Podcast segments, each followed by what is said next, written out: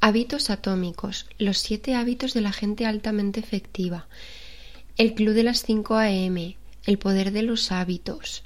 Mira, de verdad, no sé qué ocurre últimamente con la cultura de los hábitos, con la cultura de la productividad, de que todo el tiempo tiene que ser súper productivo, de que tenemos que poner todo de nuestra parte y todo lo que hagamos a lo largo del día tiene que ir dirigido a un resultado específico y planificado. Bueno, lo primero, hola, ¿qué tal estás? Espero que súper bien, como siempre. Yo bien, yo bien, pero a la vez vengo un poco frustrada. Y vengo frustrada porque mm, últimamente está siendo de verdad mm, trending topic en el siglo XXI eh, el tema hábitos. Y además lo veo un problema porque no es solo que sea un tema el que estemos hablando todo el mundo todo el rato y que lo escuchemos por todas partes, sino que se está creando tal presión alrededor del concepto de un hábito que cuando sientes que fallas, sientes que estás literalmente cometiendo un pecado. O sea, no ser productivo en el siglo XXI y en esta sociedad es el pecado de esta generación. Y mm, está muy bien tendencias que Mm, abogan por mm, temas como el slow life, de tomarte la vida con más calma, de disfrutar el momento, de que no todo tiene que ser productivo. Está súper bien, pero la realidad, por lo menos a mí me pasa, que yo todo ese tipo de cosas las tengo súper interiorizadas, pero luego en el momento de la verdad, esta semana estoy con un estrés que me muero porque mm, me está costando ser productiva más de 5, 6 horas al día y pienso que estoy trabajando mucho menos de lo que podría estar trabajando porque cuando estás trabajando para alguien, cuando estás empleado por una empresa, el mínimo que trabajas son ocho horas. Entonces, si la gente normal trabaja ocho horas y yo trabajo cinco o seis, el problema soy yo. El problema soy yo que no estoy trabajando eh, todo lo que podría trabajar, que soy una vaga, que estoy fallando, que no estoy siendo lo eh, suficientemente eficiente y efectiva y no tiene nada que ver con eso.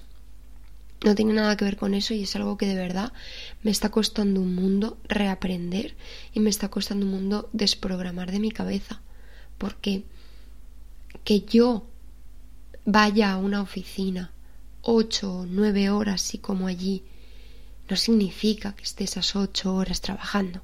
En cambio, que yo me siente en mi despacho, yo sola, seis horas a trabajar y que las seis horas no levante la cabeza más que para beber agua y estirar un minuto la espalda, no significa que esas seis horas esté haciendo menos de lo que haría ocho horas en una oficina.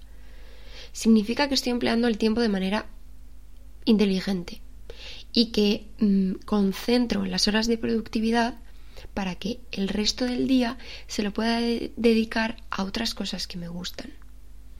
Y que yo no tenga un hábito en el que todos los días me levante a la misma hora, me pegue una ducha de agua fría, haga mi cama, me haga un desayuno mm, como si no hubiese comido en una semana, em, estire eh, medite, lea y me ponga a trabajar a las 6 de la mañana, no significa que no esté haciendo las cosas bien. Significa que estoy aprendiendo a hacer las cosas bien a mi manera. Que estoy aprendiendo que a mí, a mí, a Muli, no le funciona madrugar muchísimo. Tampoco le funciona levantarse a las 12 y quedarse trabajando hasta las 4 de la mañana, como ha habido otros momentos en mi vida en los que sí que me ha funcionado, pero ahora no, Ahora me funciona moverme con el sol. Ahora me funciona estar productiva cinco o seis horas, hacer lo que tenga planificado para ese día y ya está. Y el resto del tiempo dedicármelo y dedicárselo al resto de cosas que también son mis proyectos, aunque no estén directamente relacionados con algo productivo, entre comillas, entre super comillas, porque productivo no es solo lo que da dinero. Productivo para mí también es ir a terapia, Productivo también es para mí eh, leer un libro. Productivo también es para mí estar tomando el sol media hora todos los días, ahora que tenemos la suerte de que hace un sol maravilloso. Eso para mí es ser productivo también. Pero a la vez no lo es. A la vez siento que si estoy dedicando una temporada a hacer eso, no estoy siendo productiva, no estoy siendo, no estoy produciendo, no estoy haciendo cosas y, ahora estoy intentando reaprenderlo, ya digo, es lo que te estaba diciendo, que es algo que me está costando un poco de construir y reprogramar en mi cabeza, pero es algo que poco a poco estoy aprendiendo a interiorizar. Pero, ostras, no es fácil, ¿eh? O sea, no es fácil. Yo me acuerdo eh, a finales del año pasado, a finales del, del 2022, que tuve serios problemas con este tema.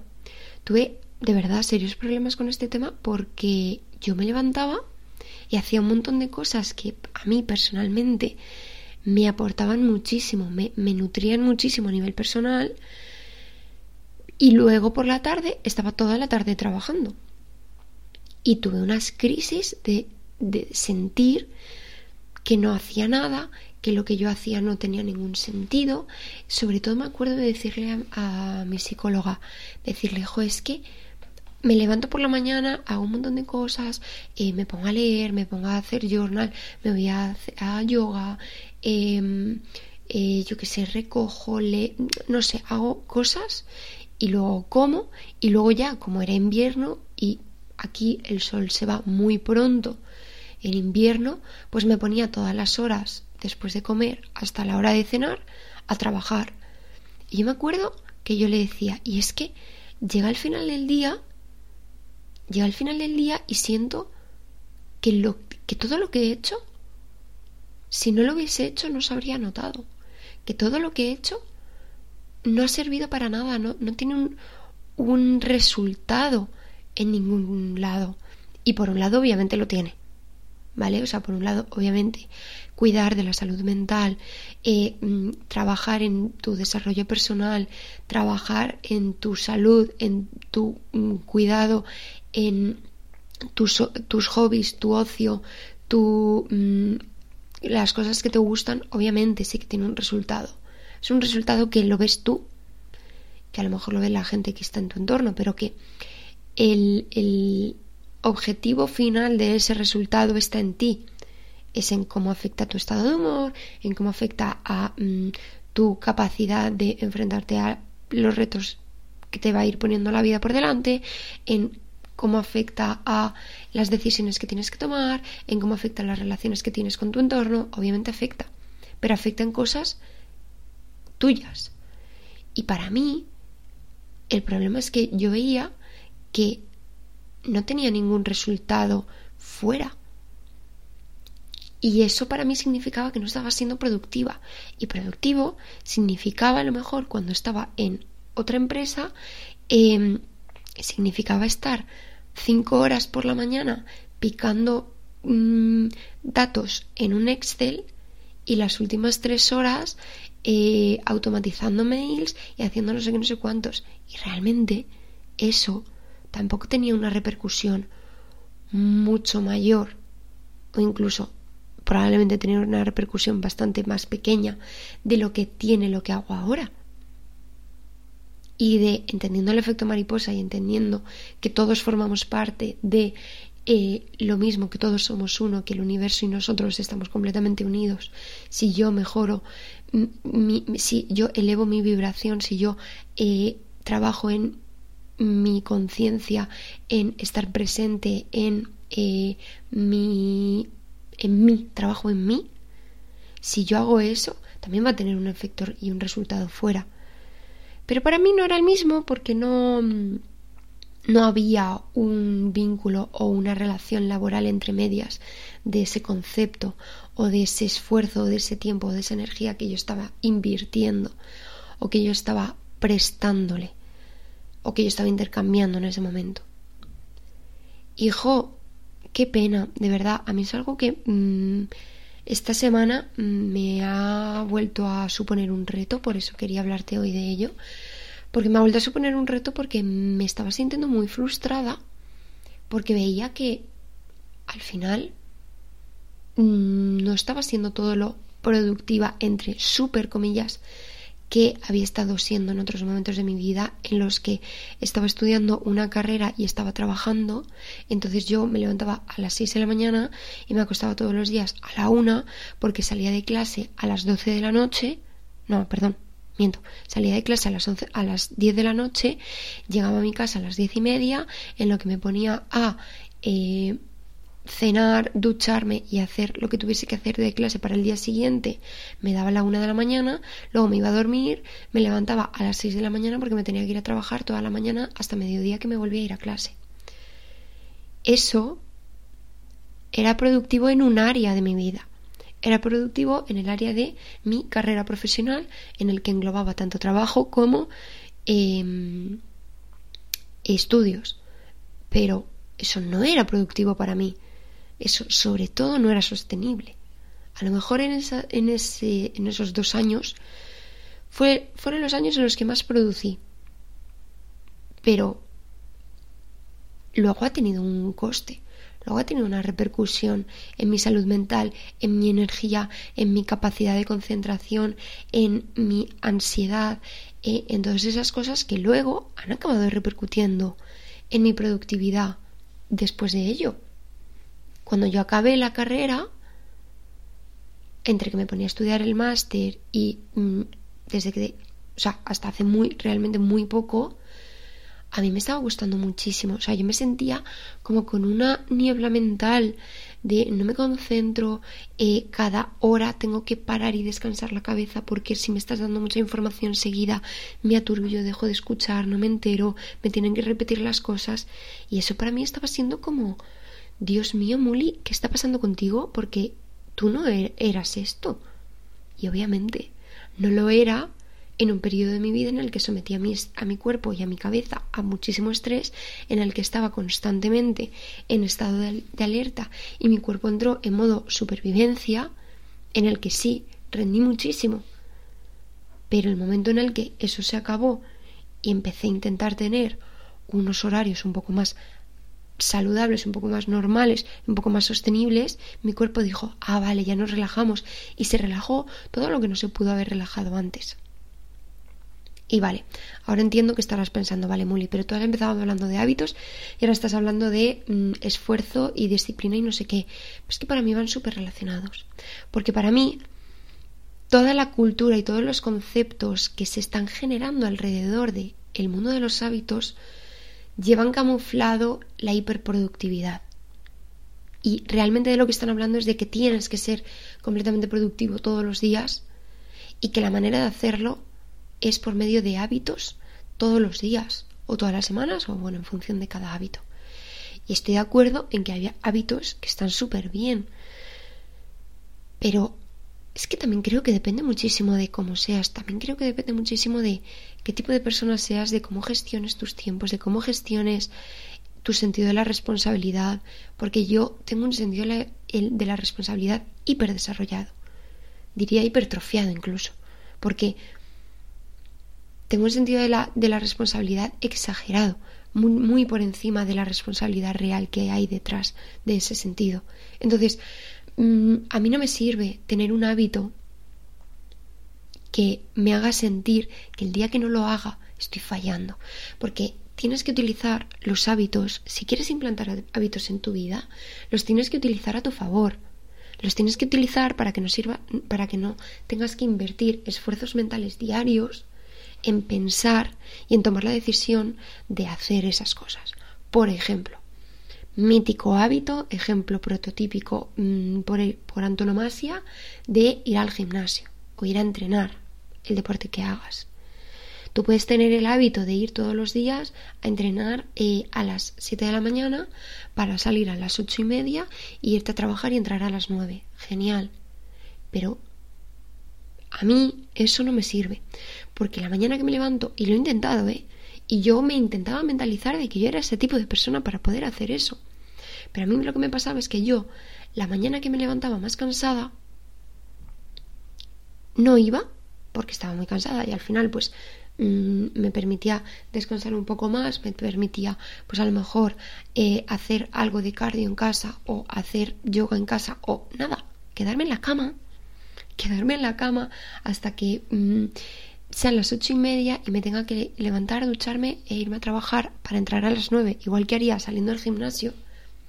Y ese día yo ya sentía que había fallado. Y una de las teorías de los hábitos es precisamente esa, que si sientes que has fallado, es como que estás más comprometido y es como que te autosometes más presión para mm, cumplir ese hábito y al final que falles menos. Pero ostras, a mí me supone un estrés y me supone un machaque personal, que eso, bueno, es otro trabajo personal que tengo que hacer yo, pero a mí me supone un estrés y una decepción conmigo misma pensar que fallo. También es porque soy, mm, como ya te, te he dicho, o sea, soy una persona muy, muy autoexigente conmigo misma. Entonces, también me tengo que permitir fallar y interiorizar que no pasa nada.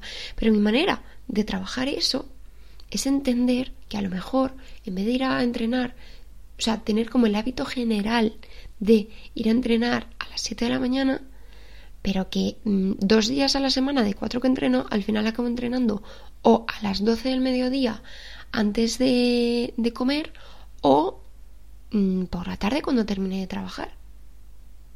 Y que a lo mejor en una semana entera no tenga repartido en los mismos horarios mi, mi rutina de entrenamiento.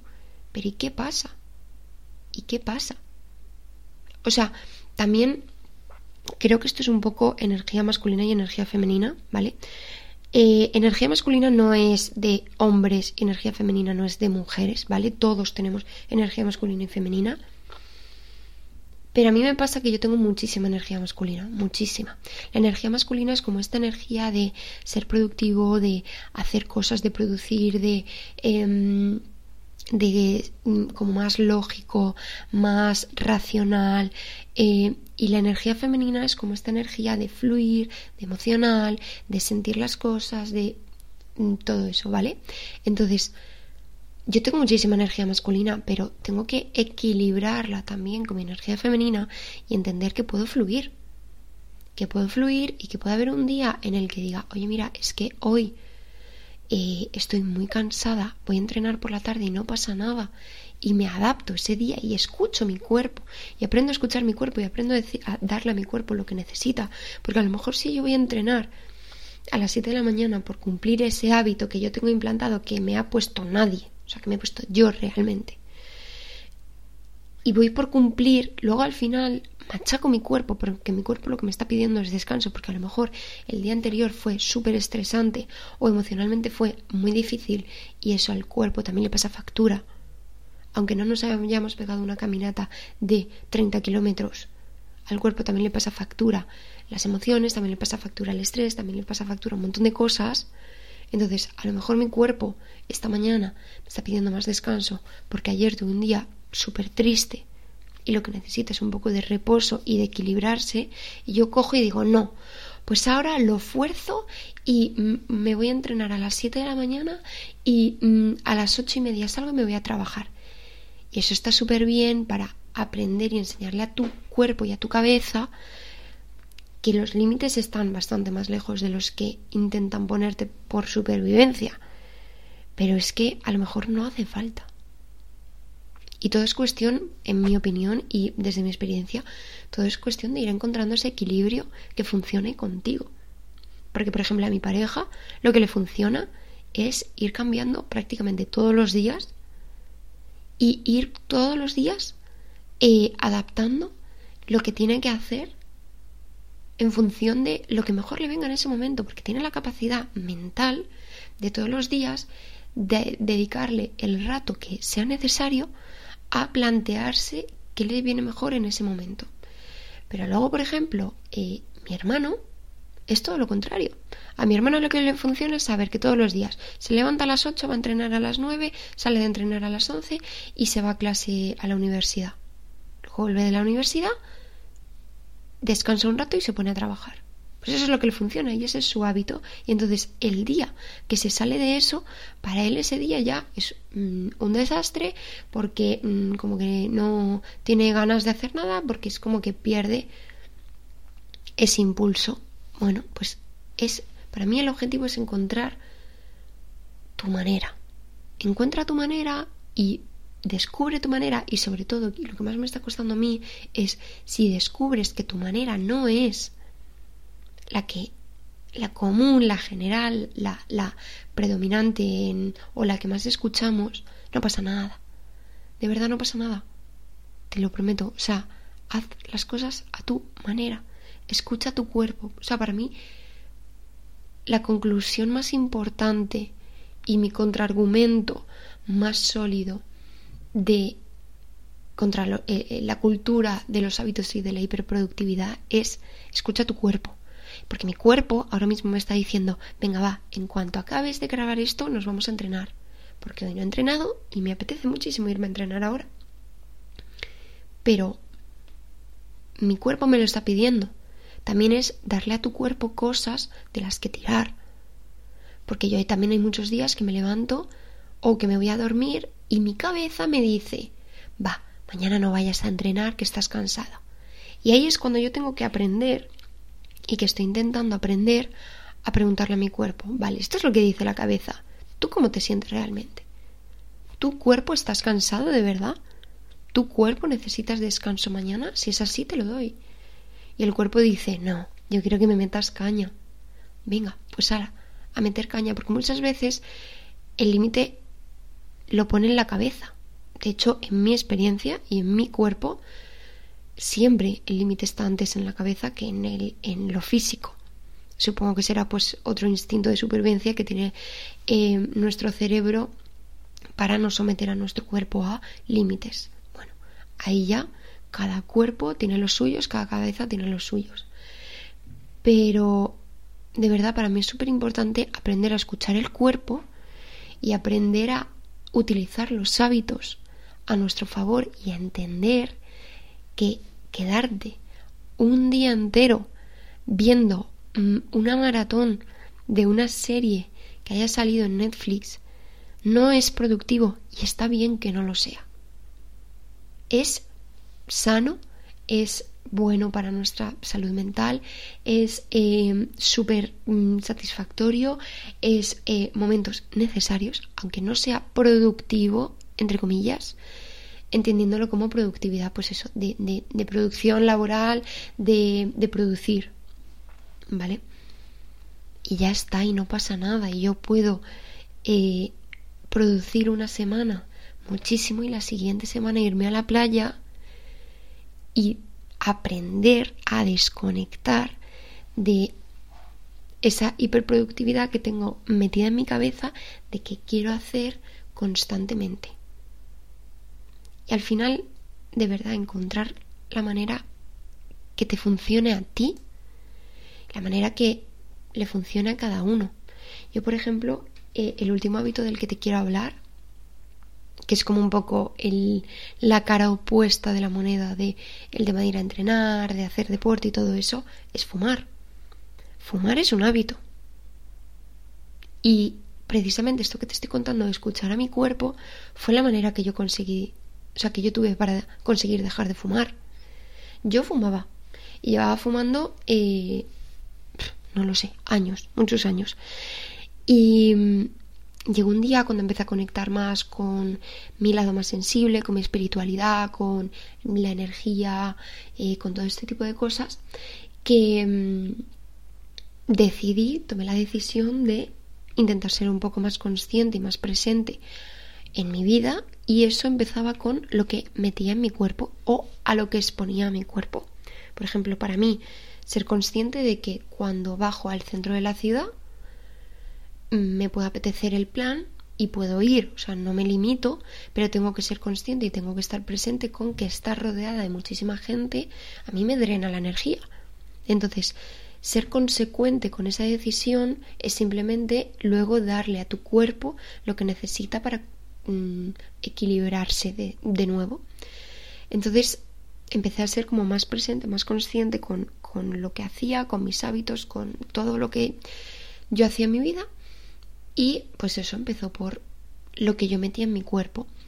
Entonces, yo tenía mi paquete de tabaco en el bolso y estuve llevándolo en mi bolso durante mes y medio dos meses. Y me acuerdo que mm, al principio me salía, era como un acto reflejo, era como el acto reflejo de meter la mano en el bolso, abrir el paquete, sacar el cigarro y tenerlo en la mano. Y cuando era o sea, estaba presente en el momento y era consciente de lo que estaba ocurriendo, decía, hostia, perdón, decía, ostras, eh, tengo el cigarro en la mano y no me da cuenta de sacarlo. No, ni siquiera me he dado cuenta de que he tenido el impulso de fumar otra vez. Entonces, aprendí a simplemente en cada momento mirar el cigarro cuando lo tenía en la mano y decir, ¿lo quiero realmente? Si lo quiero, me lo fumo. O sea, no era una prohibición, no era una restricción que me estaba poniendo yo a mí misma. Si yo quería, me lo podía fumar perfectamente. Pero siempre que me preguntaba y siempre que le preguntaba a mi cuerpo, ¿queremos esto? El cuerpo decía, no. Realmente, la que decía, sí, sí, me apetece muchísimo un cigarro, me apetece muchísimo fumar, era la cabeza. Y el momento en el que yo aprendí a escuchar a mi cuerpo y a preguntarle a mi cuerpo lo que quería, dejé de fumar. Y llevaba fumando de verdad, no sé cuántos años, a lo mejor exagero, pero siete, ocho años. Con pausas y con parones y tal, pero siete, ocho años. Y ahora voy a hacer un año mm, desde que dejé de fumar.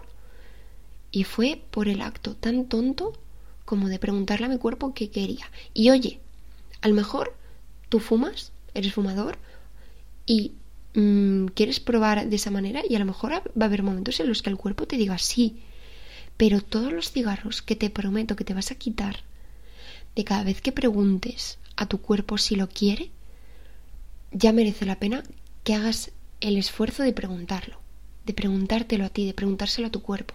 Y esto te digo fumar, como te digo cualquier hábito tóxico que tengas o que mm, del que te quieras desprender.